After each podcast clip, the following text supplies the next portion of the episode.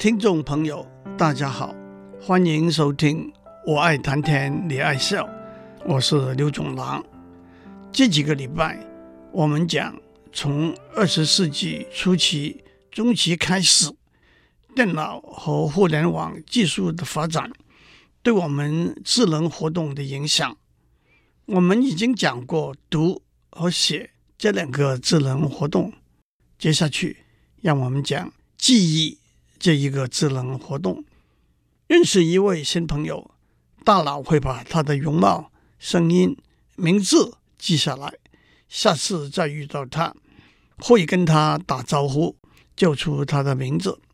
一个生意往来的重要客户的电话号码，大脑会牢牢记住，应口而出。多年前的老家重新回去，大脑还依稀记得。当年破旧的房子和过往的人和事，小朋友吃过一颗巧克力，就记得那是甜的，还要再吃。小朋友打过预防针，记得那是疼痛的过程，在要打的时候就会嚎啕大哭。这都是大脑记忆的功能。但是大脑记忆的功能是怎样形成，而且怎样因为心理健康状态、外在环境和时间等因素而改变，是生理学、认知科学、脑神经科学里头非常重要，而且也没有完整的答案的问题。远在古希腊时代，亚里士多德就把大脑比喻为一块石板，婴儿出生下来的时候，石板是空白的。知识就是累积的经验，刻画在石板上。也有人比喻大脑为一个存放档案夹的档案柜，知识就是档案柜里头的档案夹。但是这些比喻都只是非常粗浅的描述大脑记忆的功能而已。一直到了二十世纪初期，脑神经科学家才逐渐发现，并且建立了。大脑的生理结构的模型，大脑大约有八百六十一个神经元 （neurons），神经元连接起来成为神经网络。神经元是一个有核细胞，它能够被输入的电或者化学讯号刺激而产生输出的电脉冲。神经元含有核细胞的一部分。叫做细胞体 （soma） 和其他神经元连接的部分叫做神经突起 （neurite）。接收输入讯号的神经突起叫做树突 （dendrite）。树突的数目可以高达十万甚至二十万个，也就是说，一个神经元可以接收到十万到二十万个神经元输出的讯号。因为这些神经突起往往连接成一棵一棵树的形状，所以叫做树突。输送输出讯号的神经突起叫做轴突 （axon）。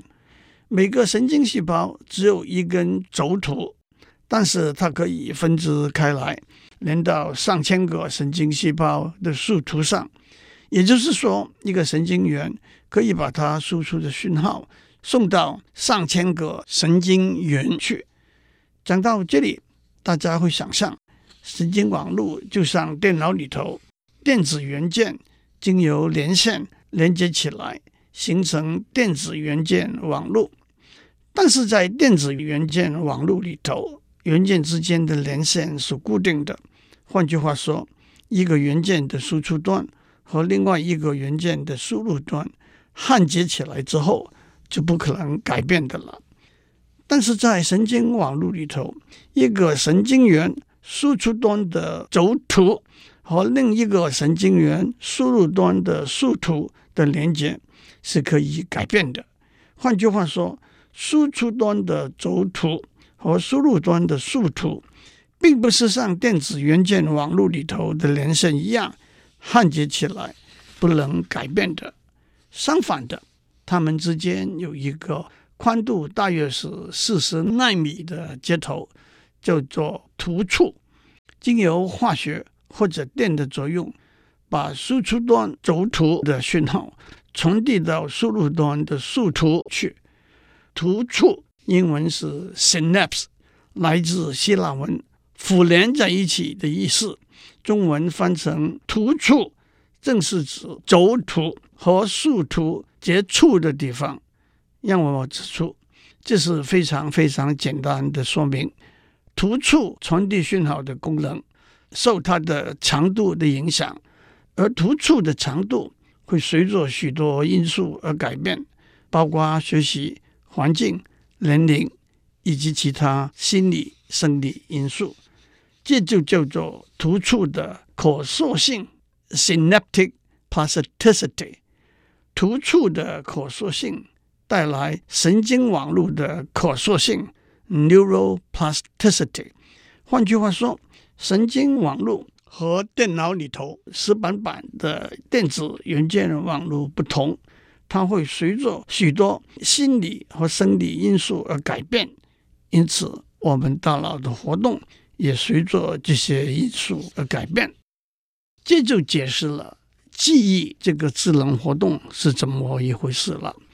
从行为的观点来说，记忆就是经由观察、学习和整理的过程，把过去的经验，包括事实、印象、技能和习惯等等保留下来，供以后取回 （retrieve） 再用。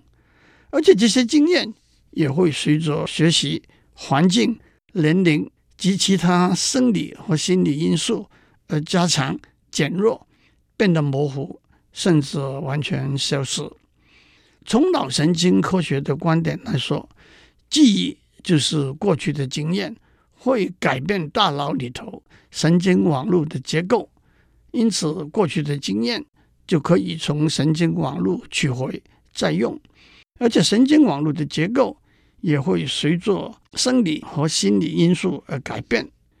不过，神经网络结构的改变，是一个非常复杂，我们还没有清楚了解的过程。被大老板臭骂了一顿，到底大脑哪条筋被挑了起来，让你一个礼拜之后还愤愤不平的记得那几句话？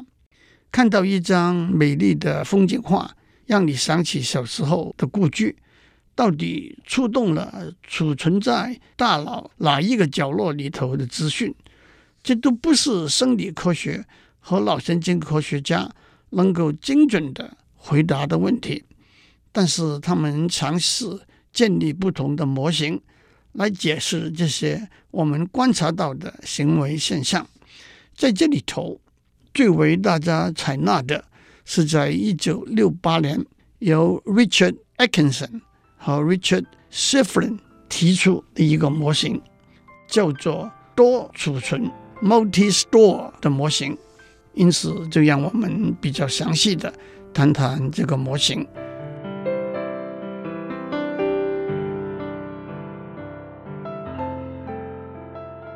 我们在上面讲到，在一九六八年，由 Richard Atkinson 和 Richard Shifrin 提出，叫做多储存 Multi-store，用来解释记忆。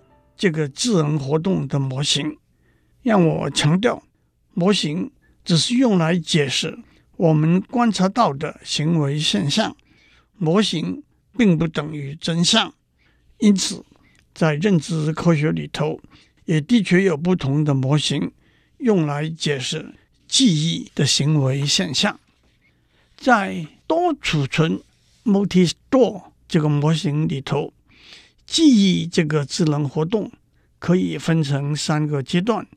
一开始，大脑接受从感官系统，包括视觉、听觉、触觉、嗅觉和味觉输入的资讯，这些资讯会储留在感官记忆 （sensory memory） 里头很短的时间，大约从不到一秒到几秒钟。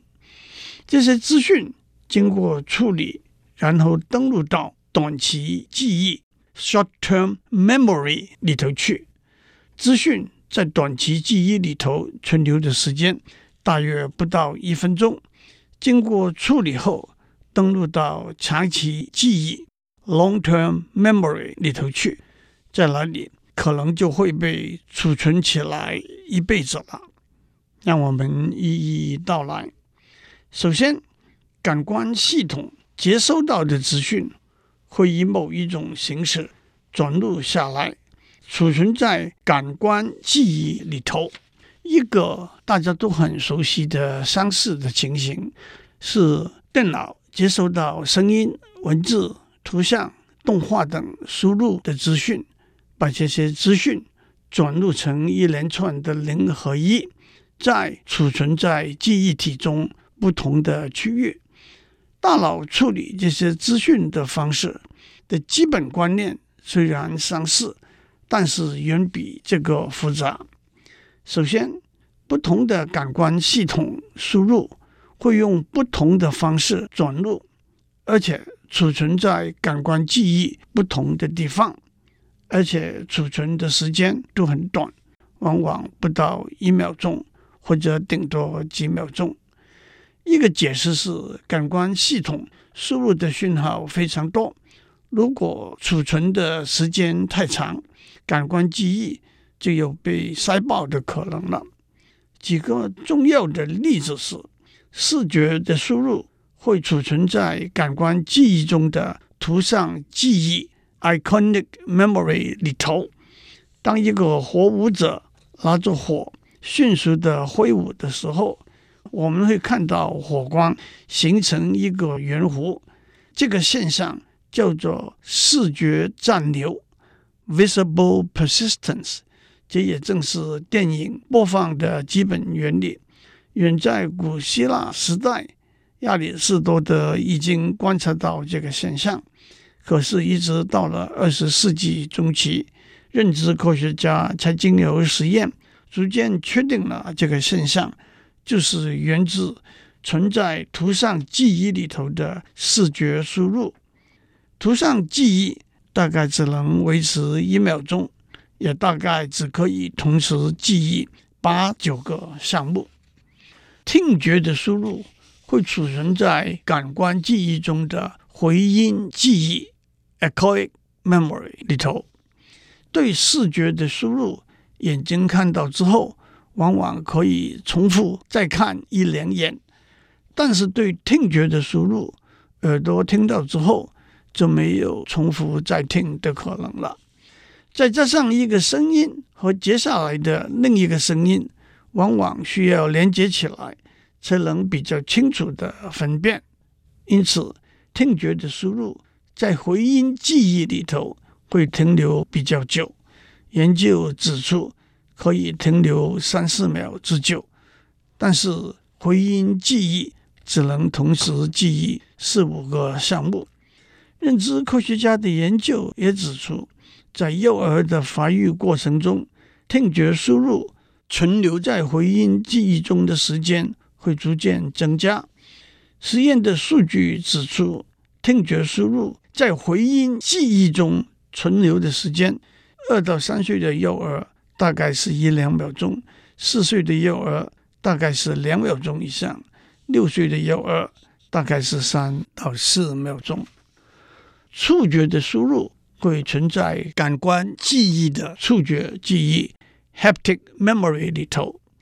触觉的输入主要来自皮肤、肌肉、肌腱和关节，包括压力、疼痛、痒痕等等。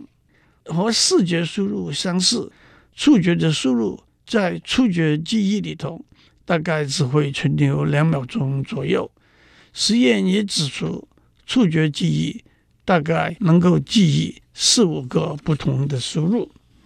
同样，嗅觉的输入会储存在感官记忆的嗅觉记忆里头，味觉的输入会储存在感官记忆的味觉记忆里头。不过，在这方面的研究结果目前还是比较少。最后，让我做一个补充：感官记忆。接受感官系统的输入，对成人来讲，他们感官系统已经发育成熟，但是对于婴儿来讲，他们感官系统是在出生之后逐渐成熟的，因此他们感官记忆的输入跟成人有不同的地方，他们记忆的智能活动也就与成人有不同的地方了。让我提供一些资料。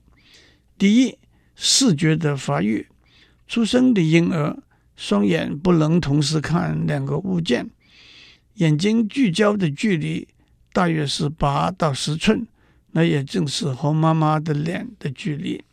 两个月以前，双眼协调的能力尚未成熟。三个月的婴儿视觉可以随着物件移动。五到八个月。对深度、三维、距离和颜色的感觉逐渐成熟。第二，听觉的发育，胎儿在二十周的时候，内耳已经发育完成，所以在婴儿出生的时候，听觉已经完全发育完成了。这也解释了胎儿在妈妈身体里头已经开始建立辨别妈妈的声音的能力。第三，触觉的发育，前三个月能够感觉到物件的温度和物件的大小；四到十个月能够感觉到物体的硬度、质地和重量；十个月以后能够感觉到物体的形状。接下来，在感官记忆 （sensory memory） 里头的资讯就会被传送到短期记忆。Short-term memory 里头去，但是感官记忆中的资讯非常多，并不能全部都送到短期记忆里头去，因此只有一部分，那就是受到大脑注意的资讯才会被送到短期记忆里头去。用简单的语言来说，受到注意就是指在大量的资讯里头被选择出来处理的资讯。用认知心理学的语言来说，受到注意是指在大量的资讯里头刺激若干神经元，引起这些神经元反应的资讯。一个比喻是，在会议中，许多人嘈杂的发言里头，声音特别大和清晰的发言才会受到会议主持人的注意，而声音的大小。和清晰的程度也和他所引起的注意有关。至于什么资料会受到大脑的注意呢？这的确是因人因事因时而异。例如，跟女朋友出去晚餐，会注意她衣服的颜色和式样；跟一个客户出去吃晚餐，会注意他点的菜的价钱。心情好的时候，会注意到路旁的一朵小花，心情不好的时候会注意到垃圾桶里头腐臭的厨余等等。至于什么事和物会引起大脑的注意和注意的程度，而且在生理上大脑会怎么反应，都是非常复杂，而且也没有完全了解的事情。不过用工程的语言来说。注意力就是一个过滤器，把不重要的资讯摒弃，把重要的资讯留下来。今天我们就讲到这里，祝您有个平安的一天。